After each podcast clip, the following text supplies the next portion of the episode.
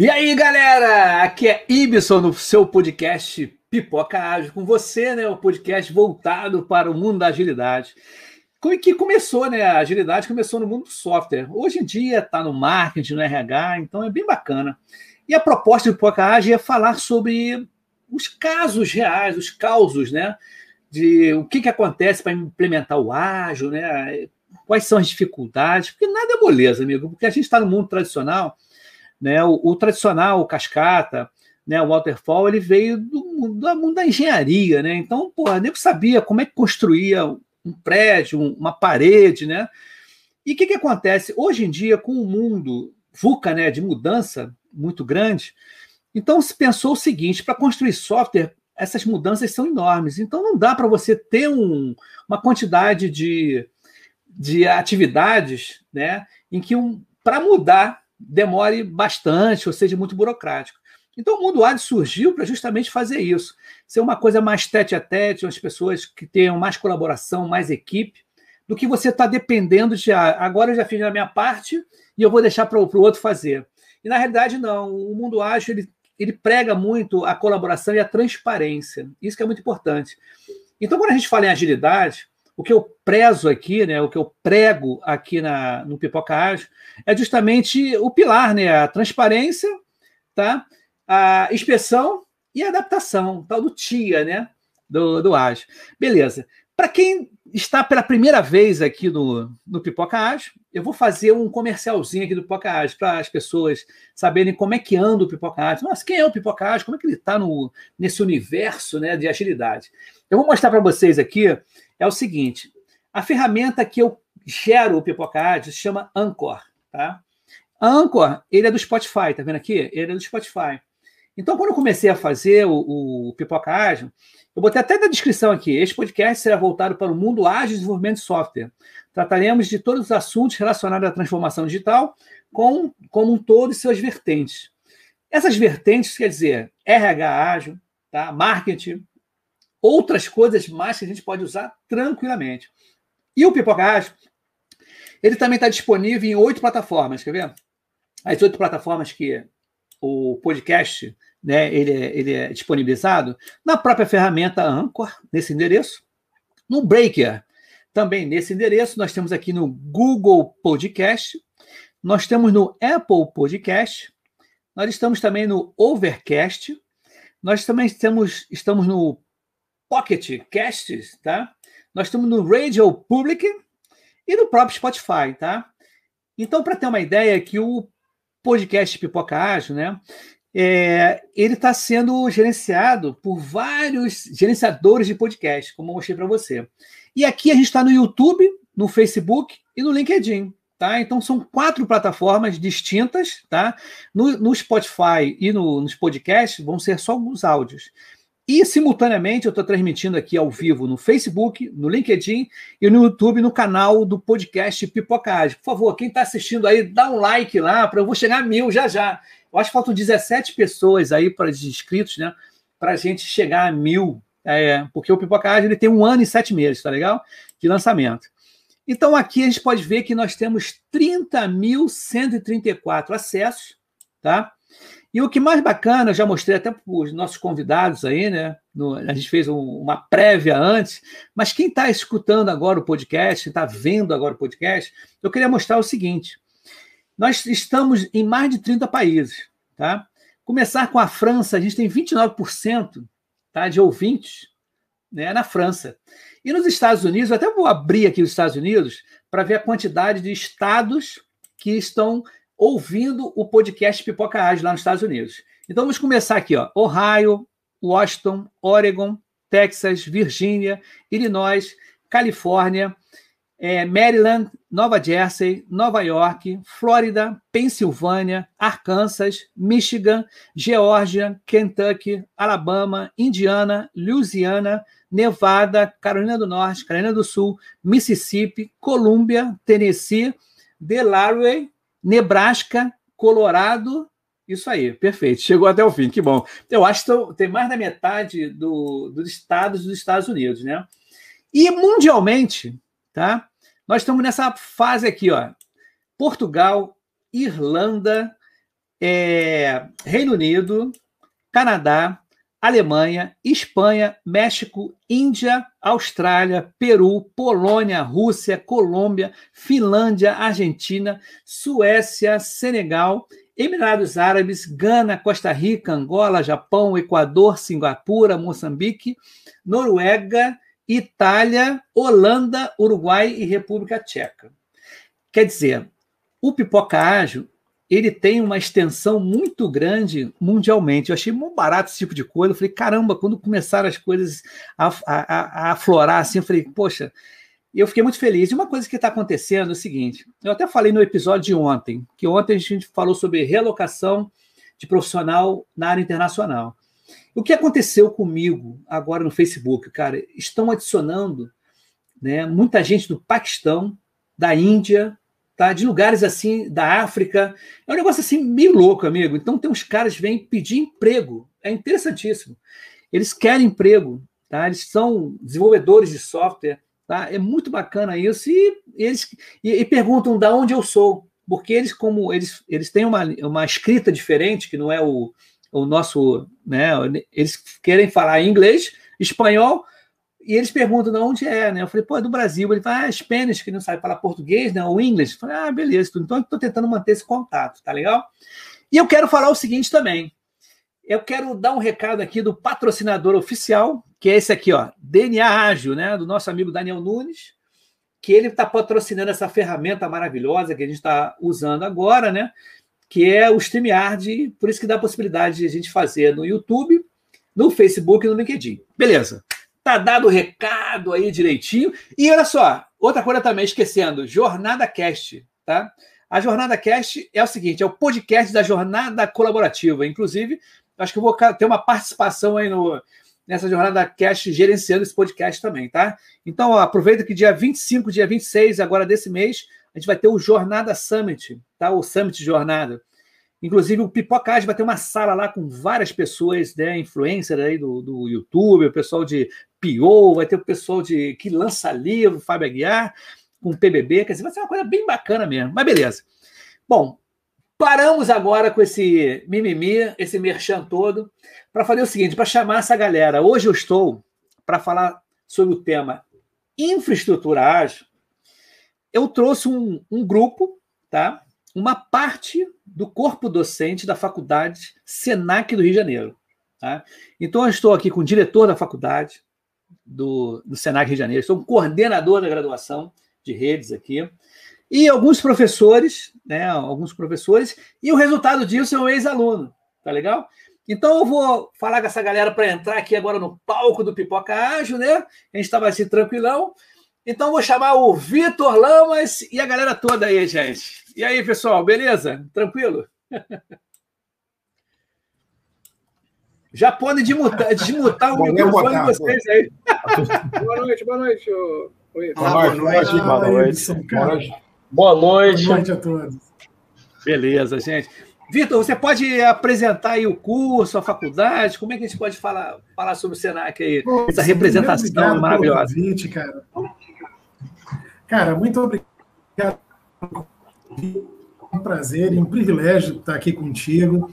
Uh, nesse bate-papo descontraído, gostoso, né? A faculdade Senac é uma faculdade pequena, com seis cursos de graduação, justamente por isso ela é tão especial, que é uma faculdade de excelência, é uma faculdade com curso e não só isso, que trabalha preparando profissionais de uma maneira uh, muito diferenciada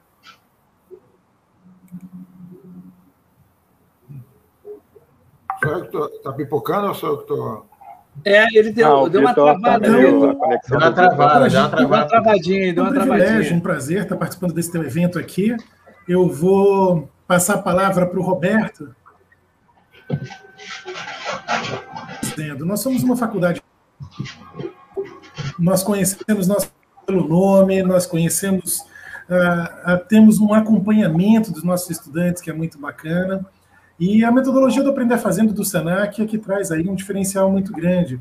Cara, eu te agradeço muito. Vou passar a palavra para o Roberto, que é o nosso coordenador aí do curso de redes de computadores, para que ele apresente toda essa turma aí concluindo com chave de ouro com o nosso ex-aluno, que é o Oberdan. Estou dando um spoiler aqui para vocês, mas o cara é fera. Tá ótimo.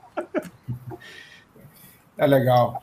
Obrigado, Vitor. É boa noite para todos aí. É um prazer estar aqui. Obrigado pelo convite aí mais uma vez aí.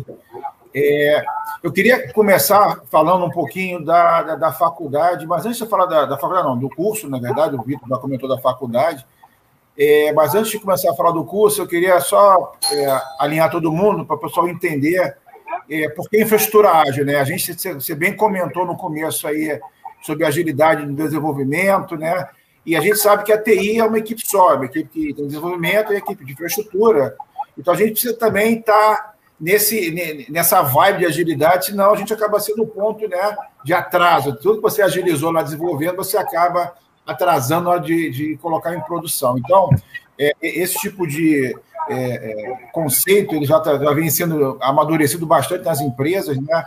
E a gente tá, traz isso para dentro do curso, né? Eu vou comentar, é, os nossos professores, eu vou apresentá-los já já, eles não são só professores acadêmicos, eles são profissionais do mercado de TI, trabalham nessa área e trazem para dentro da faculdade não só a, a, a, capacitação acadêmica, técnica, mas também a experiência, tudo que o mercado precisa, tudo que a gente sente de dificuldade. Então, todo esse acompanhamento da evolução tecnológica e todas as maravilhas que vêm junto e, e a dificuldade que também vem junto. Né? Então, é, eu queria comentar, é, começar falando sobre isso. E aí, eu também preciso citar, o Vitor é, ia me matar, que é no nosso curso de redes, ele tem a nota máxima do, do, do MEC, na avaliação do MEC, ele tem a nota máxima e ele tem muito orgulho disso, tá? Essa nota máxima, ela advém justamente do trabalho de todos esses profissionais, uma parte que estão sendo representados aqui pelos professores, aqui eu já vou, eu já vou é, é, apresentá-los, que, que, trazem toda essa, essa atualização tecnológica, toda essa experiência para dentro, e o resultado que a gente tem é a que o MEC nos avalia como nota 5, que é a nota máxima para o curso de, de tecnologia. Tá? É, eu queria falar também um pouquinho do nosso curso, né, rapidamente, né, fazer o nosso merchan também. O nosso Sim. curso tem esse caráter, esse caráter é, é, é, é, ágil, né, porque, você repara, é um curso de graduação que é feito em dois anos e meio, tá certo? E, e, e ele entrega o aluno de uma maneira o aluno vai para dentro do, do, da, das empresas pronto, né? A empresa não tem quase nenhum tipo de custo para é, preparar ou retreinar esse aluno. Esse aluno já vai totalmente preparado. É lógico que as especificidades ela vai acabar treinando, mas ele já entra trabalhando, ele já entra produzindo, já entra entregando valor para essas empresas, né? Não só quando se forma, mas também durante o próprio curso. A maioria dos nossos alunos já são estão empregados, seja como estagiários ou trabalhando como nível técnico nessas empresas. Então, a gente, a gente tem muito orgulho disso e a gente procura trazer essa agilidade para dentro da, da, sala de aula também, para que a gente consiga é, trazer esse valor o mais rápido possível, né, levando o tema de agilidade para dentro das, das próprias empresas, tá? E aí, sem, sem querer me estender muito, que eu sou professor também, acabo falando demais, né? Mas quem sempre.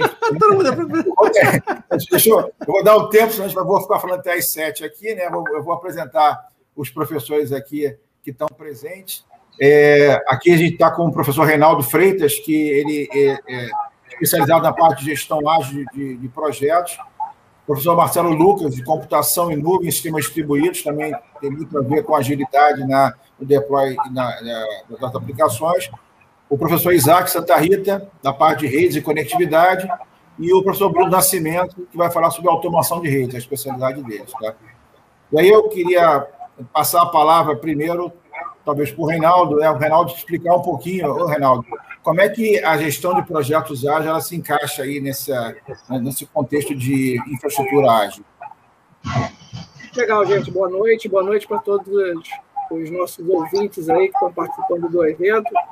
É um prazer estar participando desse, desse momento. Y, colega aí que eu conheço aí há, há, há, bastante tempo, né? Não vou dizer o tempo aí, que senão vai denunciar a minha idade, né? Mas, respondendo a pergunta aí, Roberto, é, gerenciamento de projeto evoluiu muito nos últimos anos, né? Para quem começou a trabalhar já há pelo menos 20, 30 anos atrás, e se acostumou, por exemplo, com o cascata que o próprio Y comentou aí no início, né? O waterfall, de, de você fazer todo aquele planejamento passo a passo, planejar o projeto todo antes de começar a executar. E isso perdurou durante muitos anos, né? É, se a gente for levar em consideração que o mundo evoluiu, é natural que todas as tecnologias e, e o restante do projeto não poderia ficar diferente, né? Então, naturalmente, o que a gente chama de gerenciamento ágil de projetos já existe há muito tempo, não é uma coisa recente, mas eu te diria que pelo menos aí nos últimos seis, sete anos, mais ou menos, evoluiu bastante. É, hoje a gente tem o Scrum, um framework muito conhecido por a grande maioria das pessoas que trabalham é, na área. É, e aí a, a, gente dentro da faculdade a gente tenta exatamente é, trabalhar as duas situações, né? Trabalhar o que a gente chama de gerenciamento de projeto tradicional, que é aquele projeto, gerenciamento de projetos, que é muito utilizado até hoje em dia, que é aquilo que a gente aprendeu lá na faculdade há 20 anos ou, ou, ou mais, é, e que é muito utilizado na engenharia, tá? porque é, a engenharia é, é, é uma, uma especialidade que você consegue trabalhar, fazer esse planejamento prévio todo, e também trabalhar a questão de metodologias ágeis, né? E aí, muito fortemente na questão do Scrum, de trabalhar dentro da, da faculdade os projetos aplicando Scrum é, sempre que possível, né? É, então a gente tem em cada módulo do, do curso a gente tem um projeto integrador, que é um projeto que dentro de cada um dos períodos ele integra é, exatamente todas as matérias da, daquele módulo. Então o, o curso tem cinco módulos, então a gente tem cinco projetos integradores e esses projetos têm toda uma gestão de acompanhamento das atividades dos alunos e os outros colegas aqui vão poder também falar um pouco mais sobre esse tema, que é muito interessante, tá? A gente até é, dentro do curso, aí fugindo um pouco de rede, mas no curso de ADS, até feito um trabalho conjunto com todos os períodos. Isso aí provavelmente a gente vai ter um outro evento que o pessoal vai ter a oportunidade de estar falando disso também. É, então, assim, é, o mercado de trabalho hoje é muito voltado dentro de TI para metodologias ágeis, né? Então, eu posso fazer uma observação, Reinaldo? Que claro. o Roberto falou e o que o Vitor, interessante. Cara, antes da pandemia, sabe o que aconteceu comigo? Eu estava trabalhando num lugar que tinha estagiários, tá? E a gente se dava super bem ali, a gente estava desenvolvendo um trabalho junto. Ele chegou para mim e falou assim: pô, Ibsen, você pode, no, da UF, tá? Você pode ir lá dar, dar uma palestra sobre mercado de trabalho? Falei, tudo bem, mas por quê? Não, porque a galera está entrando na faculdade, o pessoal está meio disperso. As pessoas não sabem que tem tester, que tem vários tipos de UX, né? O pessoal. Então tem várias carreiras dentro da, da área de TI. O cara que entra no primeiro período, ele não está sabendo de muita coisa, de salário, como é que comportamento da empresa. E o interessante é que não ocorreu por causa da pandemia o presencial. Mas, cara, eu fui para o, o, o online. O cara me ligou uma semana antes. Ibson, vai ter o seminário, você topa falar sobre agilidade? Eu falei, topo. O interessante, galera, que é o seguinte: quando eu fui ver uma palestra anterior, era de um ex-professor meu de UML, tá? E eu fiquei muito assustado porque o, o slide dele era muito professoral, cheio de informação, muita informação. E eu falei, caramba, eu para falar de agilidade, eu ponho memes, ponho frases de impacto e a gente conversa. E não tem muito né, detalhes técnicos, e sim comportamento, atitudes, tem muito Cultura. meme, tá? E eu falei, caramba, eu botei 150 slides, porque era uma hora e meia. E eu chegando lá na, na antessala da apresentação, eu falei com o coordenador lá, o diretor de, da rede, da, da, esqueci agora, é de comunicação, não me lembro qual é o, a área lá específica, era de TI, mas tem um nome específico, computacional, para assim. Eu falei, olha só, contei essa história, falei, não, Y, você é o professor, o professor não, você é o convidado, é um cara especial que é convidado. E eu falei com eles assim mesmo, aí ia dar um X só para a galera, olha, se perguntarem alguma coisa que eu não souber, eu vou falar na lata que eu não sei e a gente procura depois. Cara, não é que aconteceu o negócio? Que uma hora e meia lá, falando pra caramba, vieram mais de 10 perguntas, tinham 450 pessoas assistindo. Cara, aí tá, começamos a, perguntar, as pessoas perguntam muito, por isso que eu botei esse gancho, tá? O, o Roberto, o Reinaldo e todo mundo aí que as pessoas confundem agilidade com frameworks, com ferramentas. E, na realidade, a agilidade é comportamento. Então, todas as minhas perguntas foram direcionadas a framework, a, a nada de comportamento, atitudes, que muita gente não conhece o Manifesto Ágil. Então, meu amigo, mas teve uma pergunta sobre data science que eu não sabia. Aí eu tive que falar com. Dá vontade de falar assim, meu amigo, procura no Google, antes de falar comigo, pô. Mas não foi assim, eu podia fazer, falar isso, né? Eu falei, olha, me procura depois, a gente né, acerta tudo. Mas é só um xisto, só para a gente né? Botar não, no, no, no, papo do pipoca age aí, mas. Não, mas seguir, meu camarada. O, o, Y, porque assim, a, a, mudança de paradigma é muito forte. É grande. Né? Então, quando você pega, por exemplo, os profissionais que se acostumaram a fazer sempre as coisas do mesmo jeito e tal, e, e, e você, você propor uma mudança de mentalidade, que é o que você falou, uma mentalidade não de querer fazer as coisas rapidamente, né? Mas de você ter, é, é, você ser organizado, de você colaborar muito, de você apresentar para o teu usuário periodicamente qual é o, o resultado daquilo que você está desenvolvendo. Então, assim, você fazer um trabalho mais de qualidade, né? mais do que é, correr, fazer as coisas rapidamente, você fazer um trabalho de qualidade. Mas é uma mudança de paradigma muito forte, principalmente para os profissionais mais antigos de, de mercado. Né? Mudança então, assim, de cultura, né, Renato? Sim, sim. É, cultura é, total, né? A, a mudança é, de cultura é forte, pode falar. Não, e, e até ligado aí o que o Y está falando, né? A questão da, dessa sinergia que tem do online, né? Então, antes, todo mundo nas suas empresas, nas suas caixinhas lá separados, e agora a cultura ágil é justamente a gente pegar o pessoal de infraestrutura, o pessoal de desenvolvimento, juntar todo mundo, ter uma sinergia, uma troca, seja, as equipes têm que estar é, fundidas ali, né, conversando, e mais ainda online, né? Então, no universo online e essas coisas ágeis, elas têm que funcionar também. É, então é uma cultura totalmente diferente. A gente não está, a gente está se adaptando, muita gente está se adaptando, muitas empresas estão se adaptando, né? Mas a gente já tem falado sobre isso. Acho que aí o, a, a ideia desse DNA ágil, né, é, é justamente para a gente poder promover essa mudança de cultura aí das empresas. Bruno, pegando o teu gancho, eu queria só dizer uma coisa que eu acho interessante uh, e que é muito positiva. Se tem um lado positivo do que a gente está passando nesse momento, é que as empresas e as pessoas foram obrigadas na marra a ter que encarar a tecnologia de uma outra maneira nesse último ano. E, e eu acho que o ganho que nós teremos com isso, quer dizer, o, o legado uh, positivo dessa pandemia, podemos dizer assim, é essa, digamos assim, a quantidade de barreiras que foi vencida, pelo menos se quebrou ali o gelo, né? É porque tinha um problema, o Vitor e a galera toda aí, tinha um problema de segurança, segurança da informação, Tá? Tinha um problema de segurança dos líderes, dos chefes com os seus funcionários. Será que eles vão entregar? Eles vão trabalhar realmente? Porque no início teve depoimentos aqui de galera, de, de pessoas, falando que o chefe lá, o líder, falou assim: ó, abre a câmera, por favor, às nove. Você não pode sair, não, não pode tem que ser a mesma vida, né? No escritório e o cara te controlando quantas vezes você vai no cafezinho online. Então mudou-se muito. Hoje em dia, a gente cria resultados. Tem que ter resultado. Não importa a hora que você entrou, que você saiu. Tá? Inclusive, tem até empresas que estão dando dias. Tá? Se você entregou o resultado, a sua meta no dia tal, na quinta-feira, na quarta-feira, cara, sexta-feira não precisa nem você entrar. Se você não tiver nada atrasado, não precisa nem entrar, amigo. Não quero nem te ver.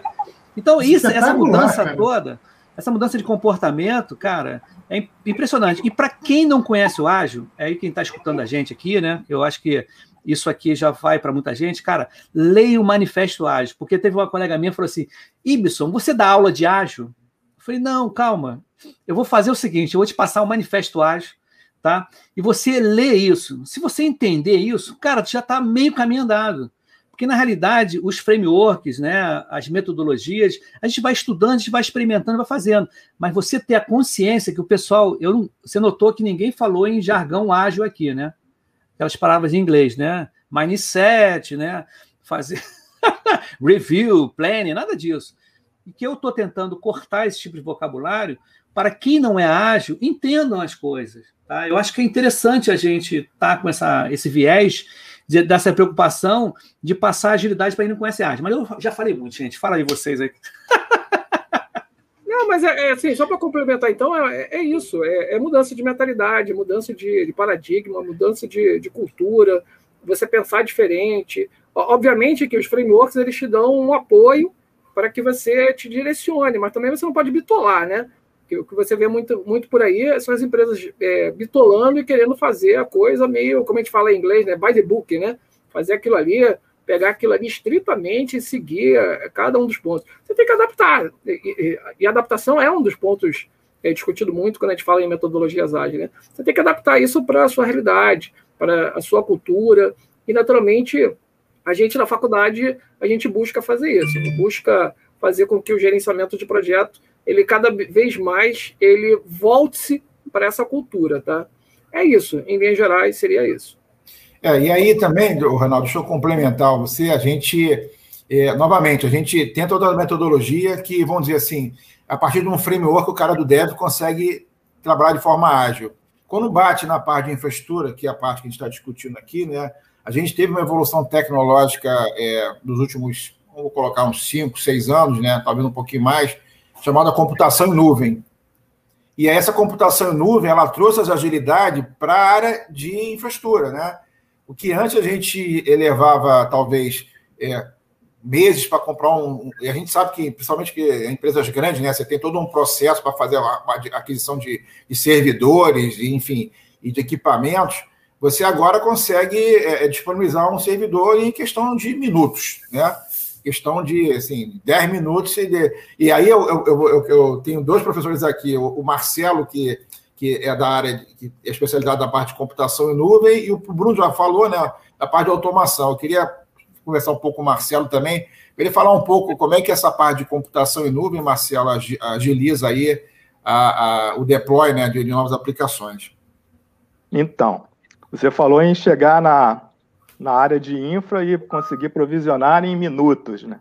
Isso. Na verdade, com o pensamento ágil, a gente vai é, provisionar em tempo nenhum. O que a ideia é a infra já está trabalhando junto com o pessoal de desenvolvimento lá atrás. Então, quando você chega, é, quando você chega na hora de realmente efetivar aquilo em produção, a coisa já está praticamente pronta, com várias outras tecnologias e na, na verdade não é nem bom falar muito tanto em tecnologia, mas com as tecnologias elas habilitam uma interação muito grande entre o pessoal de desenvolvimento com o pessoal de operação.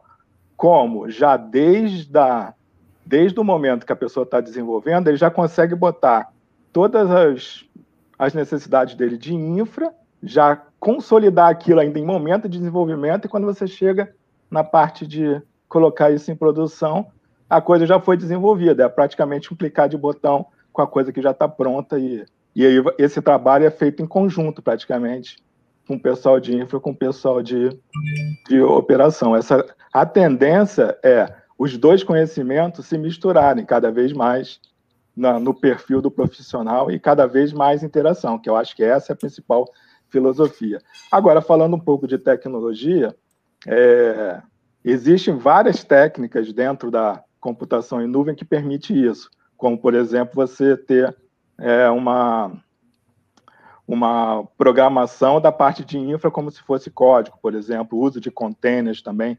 O uso de containers em ambiente de desenvolvimento já faz com que o analista já pense na infraestrutura, porque ele está montando aquela aplicação já num container com a infraestrutura, e depois aquilo pode ser facilmente passado para a produção com todos os pré-requisitos que ele já pensou durante o desenvolvimento. E com isso, o que, é que acontece? Não existe uma mudança grande quando isso vai para a operação. E isso e mudanças grandes em operação causam instabilidade. Então, trabalhando junto, você consegue, usando essas tecnologias, usando o trabalho cooperativo, você consegue fazer com que reduza todos esses riscos na hora de colocar em produção e você também consegue, então, fazer as entregas em produção também com maior velocidade e sem riscos. E tem a parte de segurança que eu não vou entrar muito, vou deixar é, o pessoal de segurança se aprofundar depois. Um é muita coisa. É tema demais. É. Um, um, comentário sobre isso que vocês estão falando agora de computação em nuvem e tal. Aí, naturalmente, a gente tem que falar de cultura DevOps, né? É uma das é, coisas. Isso que eu ia falar agora. Isso que eu ia falar batalha, agora. Batalha fortemente por isso. E, e, e, é um grande desafio, voltando à palavra lá de mudança de paradigma e tal, é um grande desafio porque a gente, todos nós aqui, fomos, fomos criados num ambiente onde praticamente o desenvolvedor e o cara de infraestrutura não se falavam. Era um ambiente completamente diferente. E agora, tanto o desenvolvedor tem que conhecer um pouco de infraestrutura, como o cara de infraestrutura tem que conhecer um pouco de desenvolvimento. Por então, sinal, tem que sentir a dor do outro, né, Reinaldo? Sim, sim. É, a dor, sim. né? A, a, dor que tem que sentir, né? Porque antigamente era o pessoal de infra falava só com o gerente de infra, o pessoal de desenvolvimento falava com o gerente de desenvolvimento, depois o gerente de infra e o de, gerente de desenvolvimento iam lá fazer um alinhamento para definir tarefa, etc. Agora a gente coloca todo mundo junto, tem que rolar uma empatia, tem que ter uma mudança de cultura, né? Um tem que sentir a dor do outro, e aí sim, né? A gente entra nessa, nessa ideia da DevOps, do DevOps, né, da, da agilidade. É, é o, diferente. O que, é legal, Bruno, eu até eu ia te chamar para falar sobre automação, programação na área de, de rede, né? Quer dizer, que até era um mito, né? O pessoal de infraestrutura não pode programar, o pessoal de desenvolvimento não pode mexer servidor, né? É, é, é tudo. É tem uns mitos que é, já foram quebrados. Segregava, né, o, o é. Roberto? A segregação, sabe o que acontece com o DevOps e tudo? É assim, né? Antigamente assim, bom, eu já fiz os meus, a documentação, entreguei para a fábrica de software né? Tipo, construir uma cadeira, né? Igual.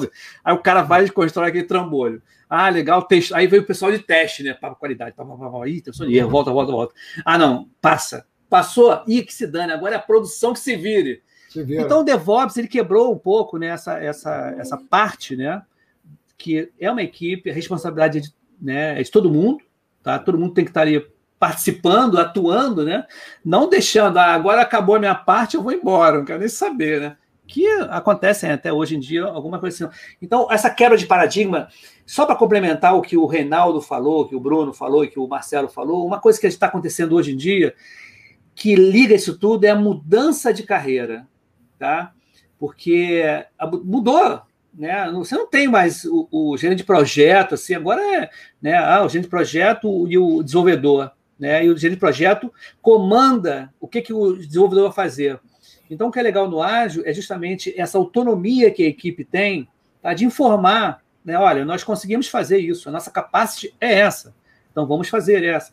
Então, o que a gente tinha né, no tradicional é que o maestro ali, tá? É que está no esquema de chegar e, e, e, fazer tudo. Hoje em dia é a equipe que faz e isso que lança. Mas manda abraço aí, gente. Deixa eu até falar sobre isso, Y, que é, você falou uma coisa interessante, porque é, isso é, é, um dos grandes pontos, né? Que quando a gente fala em agilidade, é, as pessoas mais antigos, eles não conseguem entender, por exemplo, por que, que ah, não tem a figura de um gerente de projeto, não existe mais a figura de um gerente de projeto, quem é que vai comandar? Porque o ser humano, ainda mais o ser humano profissional de TI, foi acostumado, a, a grande maioria das vezes, ser reativo. Ou seja, alguém passa para ele alguma atividade para ele estar tá fazendo. E é o que você falou. Agora as equipes elas têm que trabalhar em conjunto. Todo mundo é responsável pela entrega. Não é mais um gerente de projeto que tem que ficar direcionando. É autogerenciável, né, Reinaldo? A equipe se gerencia sozinha, porque, pô, se o cara não entregar, eu não consigo fazer meu trabalho, o negócio não anda. Deixa eu colocar, Gente, na, deixa eu colocar na conversa aí, Bisson, o, o Isaac, né? O, o ah, é? Isaac. O Isaac é, tá meio paradão aí, vambora, Isaac. Acorda aí, é, vambora. O Isaac, fala um pouquinho, né, Isaac? Como é que essa, essa novas tecnologias aí de nuvem. aqui ouvindo, né? Mas a gente. Eu pensei que fosse gente... uma fotografia, não pensei que fosse você, não, pensei que fosse uma foto, tava parado, cara. Tô quietinho aqui ouvindo, né? É como mineiro, né? Mas assim, eu acho muito interessante, né? É, o envolvimento do, de todas as cadeiras aqui representadas pelo, pelos diversos professores do curso de rede. E, e o fato da, da, do momento em que a gente tem vivido, dessa, dessa mudança de paradigma de trabalho, é, algo que eu gostaria de observar foi a, a grande demanda é, em termos de velocidade, né? Então, para a gente ter uma, uma ideia numérica, há, há uns seis anos atrás eu vi uma reportagem de que streaming de vídeo, assistir vídeo, né, como é, é, é esses grandes fabricantes aí, grandes produtores de vídeo, né, isso já ocupava 60% da capacidade de trânsito de dados no backbone americano, né? ou seja, dos cabos né, americanos. Né? Você imagina é, a demanda que ocorreu em cima disso aí no, nos últimos 18 meses aí, né? Onde as pessoas começaram a trabalhar em casa, ficaram mais em casa, foram assistir mais vídeos. Então foi um desafio muito grande para as empresas de telecomunicações aumentarem suas capacidades para atender essas, essas demandas exigidas pela população, tanto aqueles que estavam em casa, quanto aqueles que foram trabalhar em outros ambientes ou mudaram seus ambientes, empresas que montaram escritórios na, nas residências das pessoas. Então, foram desafios em que os nossos alunos, aí representados aí pelo Oberdan, é, tiveram que lidar com e apresentar soluções de forma, de forma bem rápida, né?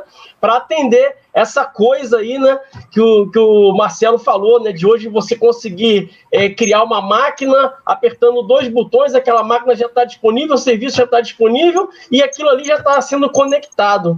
Então, creio que é, os nossos alunos devem ter passado, vamos dizer assim, é, bons momentos, boas madrugadas aí para resolver esse problema da, da, da, demanda aí de conectividade. Certo, Oberdan? Olá, boa noite. Então, é, eu acho que nesse momento, né, da, a, a infraestrutura foi colocada no nível muito forte com a pandemia. Até então, as empresas usavam a infraestrutura como, ah, mas é a infraestrutura, não é a parte do negócio, mas ela se tornou o principal, onde você tem hoje as salas de guerras, né, que você tinha as pessoas ao lado, são virtuais implementações que eram feitas durante um ano, hoje estão, são feitas em três meses. Por quê? Porque hoje você tem a possibilidade de ter um serviço na nuvem. O seu CAPS, o seu OPEX, o OPEX, que até então você tinha que ter um ambiente totalmente on-premise, hoje você tem que ter um ambiente híbrido. Então, essa mudança que, que, a própria tecnologia né, e os profissionais teve que, tiveram que se se reinventar, né, na verdade, foi muito forte. E o que eu tenho certeza, né, que todos os meus colegas que saíram da faculdade, né, eles saíram preparados para isso. Primeiramente, não só pelas certificações que a própria faculdade ela possibilitou, não só a formação como tecnólogo, né, mas a qualificação como projetista de rede local, como projetista em longa distância imóvel também, né? Então, eu acho que essas, essa característica da, da faculdade né, de preparar o aluno né, fazendo no dia a dia o que ele vai encontrar no mercado, preparou, tô, tenho certeza, todos esses profissionais e que foram né, aprovados agora, provavelmente nessa mudança agora que teve a infraestrutura e a todo custo sendo colocada, como o professor Isaac falou, entendeu? É, então, ele, leu, ele leu direitinho tudo que eu mandei para ele falar, cara. decorou, decorou, tá perfeito. Só faltou falar a mensalidade, né? Falou da mensalidade. É verdade, é verdade. Mas, cara... Muito interessante aí da, da, do curso, né?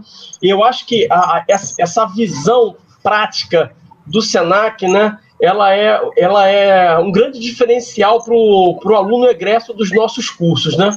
Porque a faculdade do, do Senac, ela, ela não fica presa, né, àquela, àquela didática crua, né? Você vê que os nossos cursos, e aí eu, eu falo da, da mais puxando sardinha para o meu lado, lá da área de redes, né?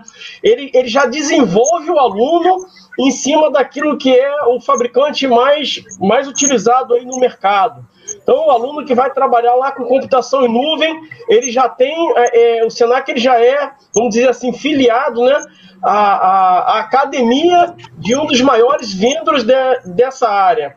O, o, aluno ali que trabalha com software livre, etc., o Senac também ele está vinculado é, a um vendedor daquela área. Então você tem o aluno egresso da faculdade, né, é, que já vivenciou é aquilo que ele vai encontrar no mercado. Né? Antigamente a gente dizia que a engenharia, né, era uma grande maleta de ferramenta vazia. E aí, quando o aluno se formava, ele ia começar a colocar as ferramentas daquela maleta para ele poder trabalhar. E o Senac mudou isso aí, né? Hoje, como a, a, a instituição ela já prepara o aluno em cima daquilo que tem de mais moderno no mercado, o aluno já consegue sair da faculdade vivenciando aquilo que ele vai encontrar. Então ele não, não tem muita surpresa lá fora. Logicamente que existe a modernização, né? Mas ele consegue chegar é, razoavelmente atualizado para atender a demanda das empresas, o que está é, é, intimamente ligado aí com o grau de empregabilidade do nosso curso e o resultado no MEC também, que é a, a nota máxima. Certo, Bernardo? É verdade, é Certo. E eu queria só é, fazer uma observação que a concatenação das cadeiras né, no projeto ela é muito bem feita.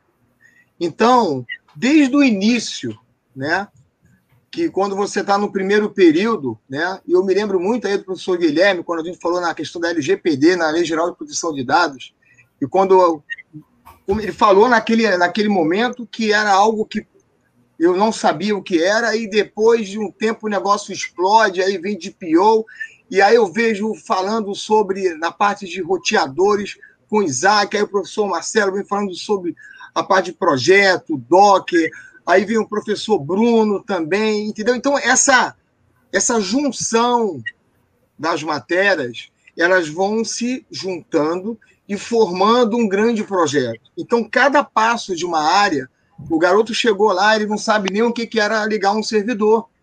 E num outro período já, ele já está utilizando o próprio servidor que ele criou naquele modelo daquele laboratório e já está utilizando esse servidor já para o projeto, utilizando já um container Docker.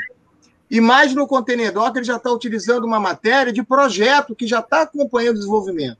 Então, quando ele chega no, na, no produto final, vamos dizer assim, ele passou por várias áreas de conhecimentos e prática.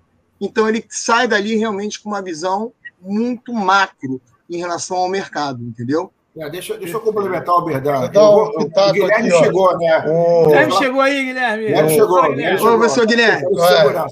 Mas eu cheguei e não vou sair daqui a pouco.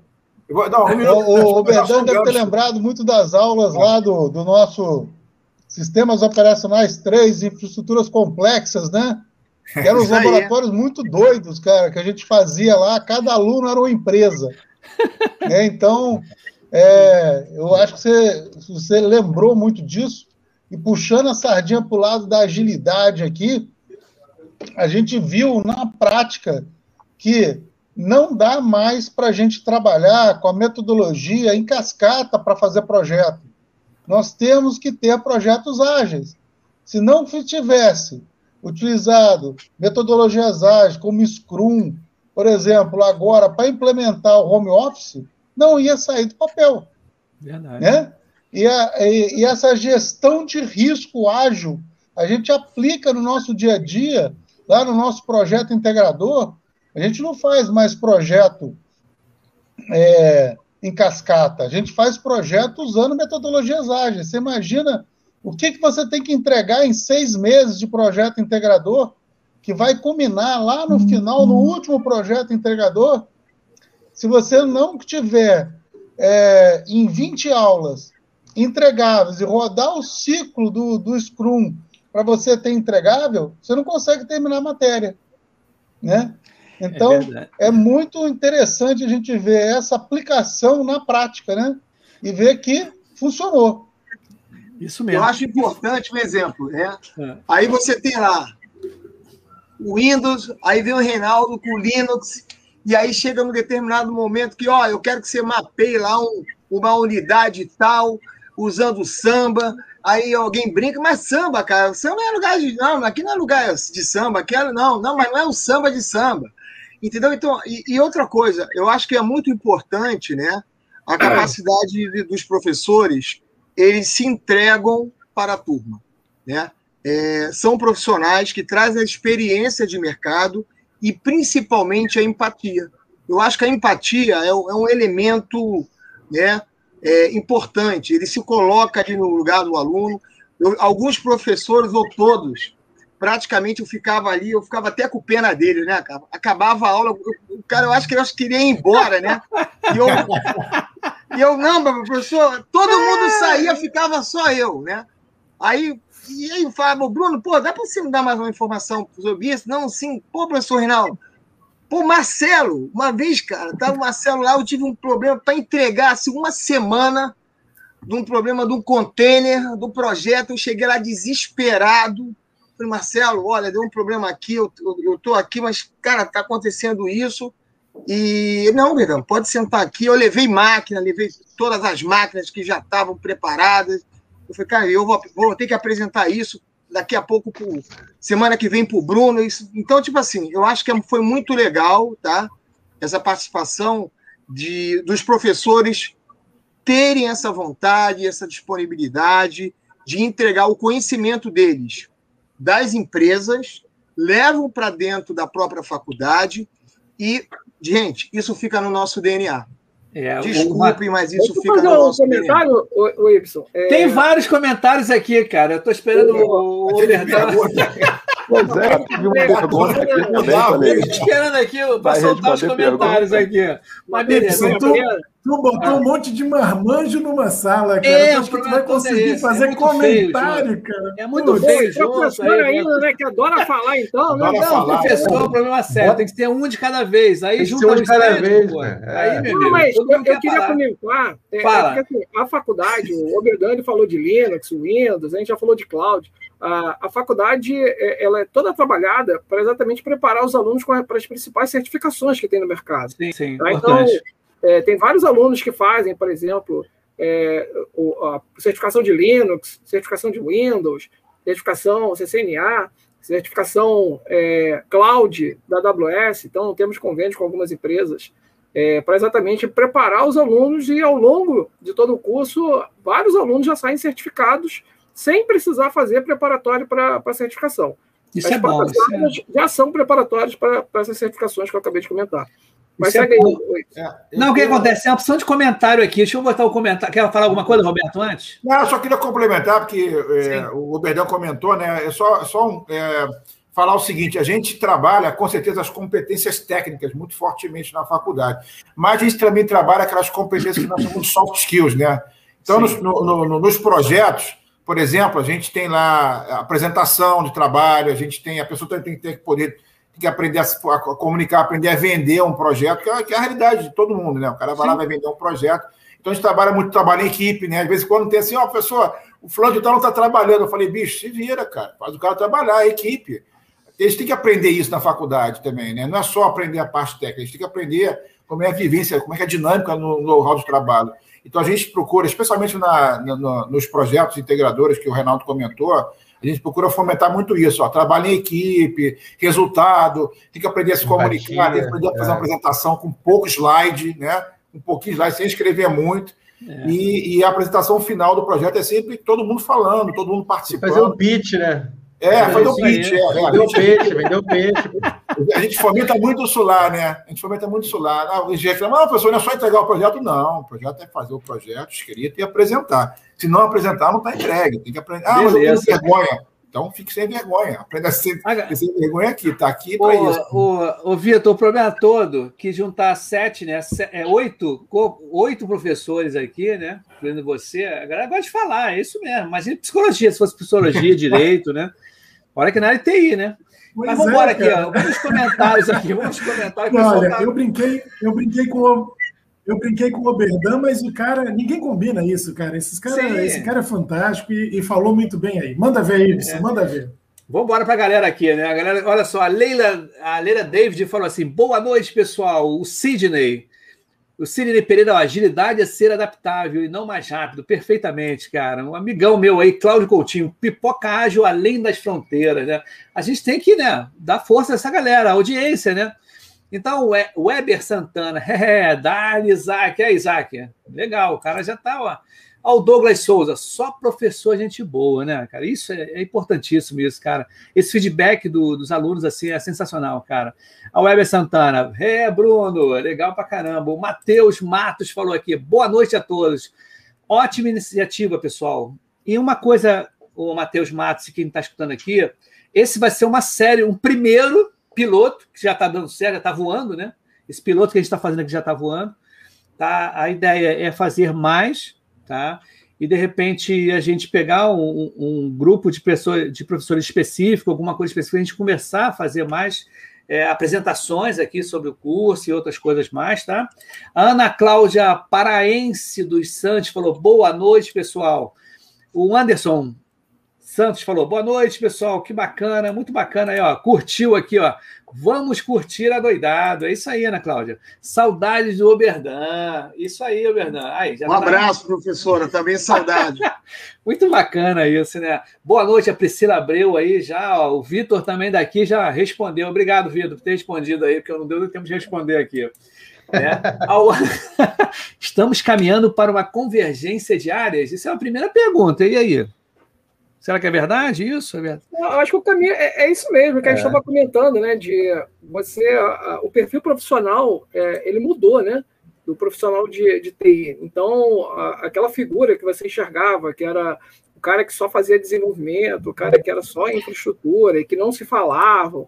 Então, assim, a tendência natural, é, não sei, eu não sou, não tem bola de cristal aqui para adivinhar o nome da, das futuras, dos futuros cargos que teremos em, em TI, mas imagino que realmente a gente vai ter posições que são posições mais cross, né, como a gente fala, né, que elas não são simplesmente de dev, só de, de operação, é, que, que, realmente faça essa, essa convergência de áreas que foi comentada aí pelo Anderson. O Reinaldo, o primeiro passo é juntar as equipes, né? Os devs, né? Fala com infra, todo mundo sentindo a dor, todo mundo ocorrendo aquela empatia. Também, né? Porque hoje em dia é dev é. e ops, na verdade, né? Então, segurança é. tá no bolo também. É. É, é infra com, com, código, né? Então, é, é, é isso, as coisas vão fundindo. E, é, e, aí, segurança é o melhor exemplo disso, né? Tá aí o Guilherme, que pode falar muito melhor para gente, mas assim, porque a segurança sempre foi a, a, aquela área onde as pessoas viam assim, ah, aquele cara ali que fica isolado lá, tal, quando eu precisar de alguma coisa eu peço para ele. Isso é o cara que fala não, né, Reinaldo? A área que fala não para tudo, né? É, é o cara que fala não. A gente. é, o cara fala não. O cara fala não. Ele nem explica, não. Não dá nem explica. É, eu quero fazer tal coisa. Aí o cara. Não, a gente, eu tenho, eu tenho colegas de segurança que o cara realmente já começava falando assim: eu não sei o que você vai pedir, mas não pode. Já é não. Eu não sei o que você vai pedir, mas não pode. Já é não. de motivador, porque, né? Porque se você está aqui falando comigo, é um negócio que não pode fazer. O cara já começou assim. Tem outra pergunta aí, tem outra pergunta aí, ó. Tem outra pergunta aqui, ó. Pergunta grande, ó. O Fernando Okuma, né? Devs atuando na infra permite que tanto código quanto infra sejam implementados à medida em que as necessidades do negócio né, pedem isso. Perfeitamente, né? Essa afirmativa, é essa afirmação, né? Ela, é ela é, bem pertinente, não é não? E nós temos é aqui, ó. É. Só é, fazer um comentário. É, sim, sim. Na verdade, porque às vezes a gente, por exemplo, você, você imagina, a gente tem uma, uma campanha de marketing, então a infra tem que estar tá, rapidamente, tem que suportar né, com seus equipamentos. E hoje é código, né? Você vai lá e digita assim: ó, dá mais, mais, eu preciso mais CPU e mais memória para o servidor XYZ, que vai ter uma campanha de marketing até segunda-feira. Segunda-feira volta como estava antes, porque eu também não quero gastar à toa. Então, acho que ele está falando tá bem coerente mesmo. Ô, ô, Roberto, Roberto, a parada é o seguinte, cara. Antigamente, não sei se hoje é assim também, tá? O estagiário só passava cabo. Já entrava nos buracos, começava. O estagiário em rede só passava cabo, ficava todo sujo, né? E a galera ficava lá no servidor tranquilinho, mexendo. Ainda é assim ainda ou não? Ainda... Estagiário de rede, ou lá atrás, ele usava, nem, não tinha nem rede, usava Lapilink. Alguém vai lembrar disso daí, né? Ah, caramba, verdade. Vai, vai falar de cabo coaxial, não, né? É, é, Pelo amor de Deus. Procura na internet aí, Laplink RS232. Era, era, o, era o Bom, eu, eu não vou nem falar. Vai entregar a idade do Reinaldo. Vamos falar de placa aí, Reinaldo. 43, 42 IBM? Ih, meu, é muito antigo isso, hein? Muito Nossa antigo. Ó, tem mais pergunta aí, tem mais pergunta. Olha só. Melhor derrubar o Reinaldo, gente. Derrubar é. o Reinaldo. Muito legal. Ó, ter testes e pipelines de building e deploy automatizadas dão segurança para localizar novas, para colocar novas features no ar sem medo de quebrar a aplicação. Perfeitamente, cara. Eu acho que isso é, é uma toda a cultura de DevOps puxa para isso, né? A gente tem aí a cultura, toda a cultura de CI/CD, que aí passa muito por isso, né? É, de você ter desenvolvimentos de branch, é, juntar isso dentro de Trunks. É, a gente está falando já de uma área de desenvolvimento, mas assim, tem tudo a ver. O cara de infra, ele tem que participar disso, ele tem que começar a falar esse linguajar também. Tá? Por quê? Porque na hora que ele for subir alguma coisa para a produção, é esse o linguajar que ele vai estar tá ouvindo. A pessoa vai estar tá usando ferramentas tipo Jenkins e, e tantas ferramentas que estão voltadas aí para a parte de CI/CD, né? Então, o caminho é esse. Mas fala aí, o, o Y. Tem aqui mais gente aqui, ó. A, a Leila David, né? Fala, durante a graduação, os alunos têm muitas oportunidades interessantes e vivenciam experiências completamente vinculadas ao mercado de trabalho e a realidade das demandas dos clientes reais. É importante falar isso, né? Eu acho que aqui a gente, e vocês sempre falaram, eu acho importante mostrar para o público que está vendo a gente, está escutando, tá? que fica um estigma que o cara sai da faculdade sem saber nada. Fica o estigma. Não, cara. E o que vocês estão mostrando para a gente aqui, com depoimentos, o próprio Oberdão, ou até as pessoas falando, né? Que há, há essa preocupação da, do Senac, da Faculdade Senac, em criar pessoas próprias para o mercado de trabalho. Tá?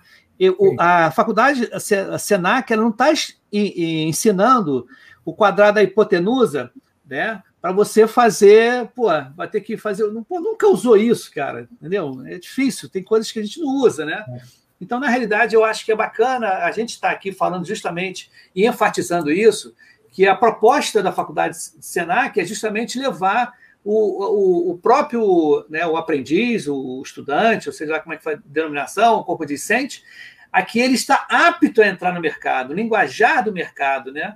as técnicas do mercado. Roberto, você falou do software skill, cara, isso aí é batato, cara. Eu acho que quem. Porque fica assim, né? Eu acho legal a gente. Você lembra aquele, aquele esquema que era assim? O professor chegava, hoje é prova. Ah, não, professor, eu não estudei. Puxa vida, tem que apresentar o trabalho agora. Ah, não. Reinaldo, a gente pegou isso na faculdade, todo mundo pegou isso. E quando você expõe essa. essa porque o que, que acontece, cara? No dia a dia do trabalho, do mercado de trabalho, você tem que improvisar muito também. É isso. Porque nem tudo está junto, nem tudo está. Tem que improvisar, cara. Tem que dar a resposta na hora, às vezes. Você não tem essa resposta na hora, você vai ter que improvisar para, não, olha só, hoje, hoje, agora não tem. Eu posso dar mais horas para mim ou amanhã pegar. Então, esse tipo de soft skill de você né, contra-argumentar, ter argumentos, de você conquistar, né, você ter fatores, isso é muito importante. E é que é bacana vocês estarem falando isso, e eu acho que a proposta do podcast Pocahage é fa fazer a prática, porque não adiantava eu trazer uma equipe, tá, uma parte como docente aqui do Senac, ou seja, outra instituição, em que as pessoas só falassem teoria. Então, o que está pegando bem aqui e está tá, assim, sensacional são os pontos, e o resultado disso é o Oberdan, né, um dos resultados, né, que são vários resultados, né, de você ver uma excelência na educação, de quando conduzir essa facilitação, né, como o Isaac falou, como o Marcelo falou, o próprio professor Guilherme também, o Bruno, cara, é, o, pô, é sensacional, cara. Vocês estão de parabéns, tá? Eu acho que é Poxa. muito bacana. Tá? Mas vamos falar mais coisas. Hoje está é de vocês aí. Vitor, eu acho que vale a pena. É, vale a pena falar, o, o Vitor, até a questão da empregabilidade, né? O, o nível de empregabilidade é, é, é, muito bacana. Você repare, Ibson. Nós, nós durante, a pandemia, durante a pandemia caiu o índice percentual de empregabilidade da faculdade, saiu de 87 para 80, o que é fantástico ainda. Sim. Quer dizer, isso não é à toa, é porque a gente não está aqui fazendo, brincando de ensinar, a gente está colocando aqui, desafiando. Eu acho que esse é um dos, desafios, um dos grandes segredos da metodologia, é que os alunos são desafiados o tempo inteiro a resolver problemas, e isso traz um, um nível de aprendizado que é muito diferenciado.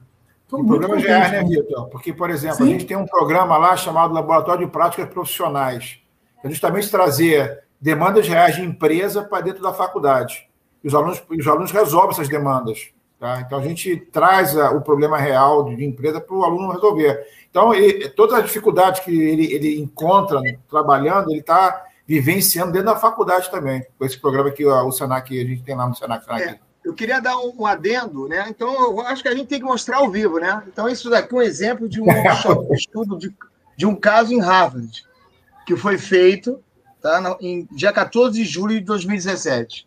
Né? Então, só para mostrar que quando o professor Roberto né, e o professor Vitor fala de casos, e esse no caso aqui, né, workshop de estudo de caso em Harvard.